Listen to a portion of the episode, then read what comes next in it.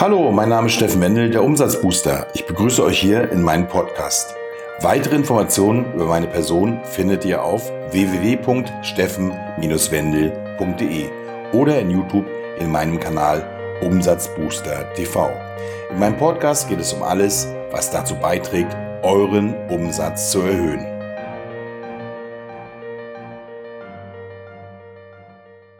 In diesem Podcast möchte ich um die Qualität der Kontakte und über deine Anti-Zielgruppe reden. Vor kurzem rief mich ein Unternehmer an, der mehr als 25.000 Kontakte in seiner Datenbank gesammelt hatte. Er hatte es bereits mit Mailaktionen versucht und war sehr verwundert, warum er trotzdem nur sehr wenige Reaktionen erhielt und bei Produktlaunches die Verkäufe in Richtung Null gingen. Er konnte bei jedem Mailing wertvolle Kontakte erkennen, die auch zu seinen Stammkunden gezählt hatten, während die meisten anderen Datensätze scheinbar in den Tiefschlaf gefallen waren. Seine Frage war nun, ob er sich in einer völlig normalen Situation befinden würde oder was bei ihm anders war als bei anderen Unternehmen.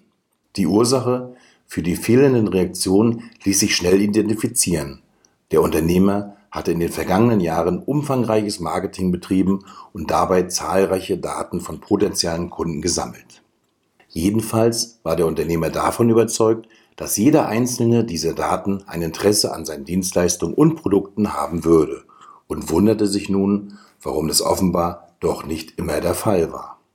Ich gab der Ursache also einen Namen. Der Unternehmer hatte keine Antizielgruppe gebildet.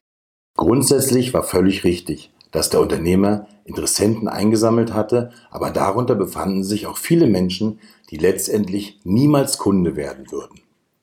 Das liegt daran, dass er beispielsweise auch solche Daten gesammelt hatte, bei denen die Menschen nur auf der Suche nach kostenlosen Lösungen waren und niemals bereit gewesen wären, auch nur einen müden Euro in die Hand zu nehmen. Ein Teil der Kontakte wollte sich vielleicht nur über die Produkte informieren, um eine Hausaufgabe für die Schule zu erledigen oder ein Referat im Studium vorzubereiten. Natürlich fanden sich auch Mitbewerber in der Datenbank, die einfach nur auf dem neuesten Stand bleiben wollten, wenn ihr Konkurrent eine neue Ankündigung zu machen hatte. Entscheidend ist also bei einer Kunden- oder Kontaktdatenbank niemals allein die Größe, sondern vor allem die Qualität und die Aktualität der Daten. Wer hat sich nicht schon dabei ertappt, einem potenziellen Kunden eine tolle Dienstleistung anzubieten, die dieser zunächst dankbar annimmt und im Anschluss nur noch durch die negativen Kommentare auffällt. Du unternimmst dein Menschenmöglichstes, um ihn in einen zufriedenen Kunden zu verwandeln, aber am Ende bleibt ein einfacher, fader Nachgeschmack. Dieser Kunde hat zu viel Aufwand verursacht und dabei viel zu wenig Geld eingebracht. Das sind die Momente, in denen du selbst bei der leidenschaftlichsten Tätigkeit ins Grübeln gerätst. Auch wenn du in diesem Moment denkst, dass du so einen Kunden nie wieder haben willst, fällst du kurz darauf in die nächste Falle. Wie konnte das nur mir passieren? Die Ursache liegt in der fehlenden Definition für die Antizielgruppe. Es gibt immer wieder Menschen, für die du einfach nicht da sein willst, selbst wenn sie doppelt oder dreimal so viel dafür bezahlen würden. Aus irgendeinem Grund stimmt die Chemie nicht und obwohl du dein Herzblut investiert hast, wird es dir am Ende nicht gedankt. Denke einmal an diese Situation zurück und mache dir Notizen, falls dir Ähnlichkeiten mit deinen Kunden auffallen. Zu Beginn ist es vielleicht nur das Bauchgefühl, das du beim Vertragsabschluss hattest, aber bei einer gründlichen Analyse fallen dir weitere Gemeinsamkeiten auf. Durch die Definition der Antizielgruppe fällt es dir leicht, diese Menschen zukünftig von vornherein auszuschließen. Im modernen Marketing, beispielsweise in Webinaren oder digitale Infoprodukte, spricht man diese Antizielgruppe bereits sehr früh aktiv an und teilt ihnen freundlich mit, dass sie unerwünscht sind. Dein Kunde muss ein bestimmtes Budget investieren, damit ihr gemeinsam erfolgreich sein könnt. Dann sprich den Punkt gleich zu Beginn aktiv an und du wirst in Zukunft viel weniger Anfragen von Menschen erhalten, die nicht bereit sind, gutes Geld für deine Dienstleistung zu bezahlen. In meinem Fall ist das überhaupt nicht anders. In meinen Webinaren erzähle ich bereits in den ersten Minuten, wozu ein potenzieller Kunde bereit sein muss.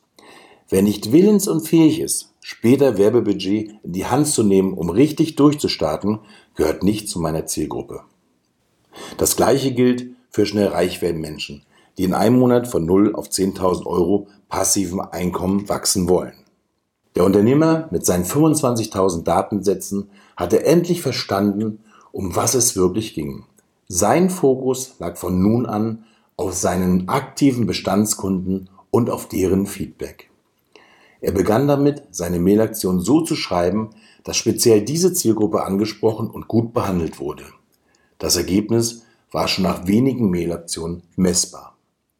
Diese Kunden begannen noch aktiver zu werden und aus der ehemals großen Datenbank meldeten sich nun genau die potenziellen Kunden, die genauso dachten wie die Bestandskunden des Unternehmens. Für meinen Kunden ging es nun an Qualität vor Quantität. Und hier möchte ich dir einen Merksatz mit auf den Weg geben. Du darfst nicht nur anziehend auf Zielgruppen wirken, du musst auch abstoßend auf Antizielgruppen wirken.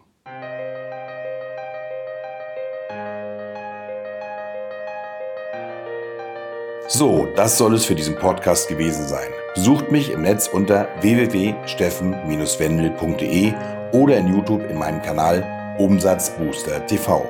Schreibt gern eine Bewertung, umso mehr Zuhörer werden wir erreichen. Bis zum nächsten Mal, euer Steffen Wendel, der Umsatzbooster.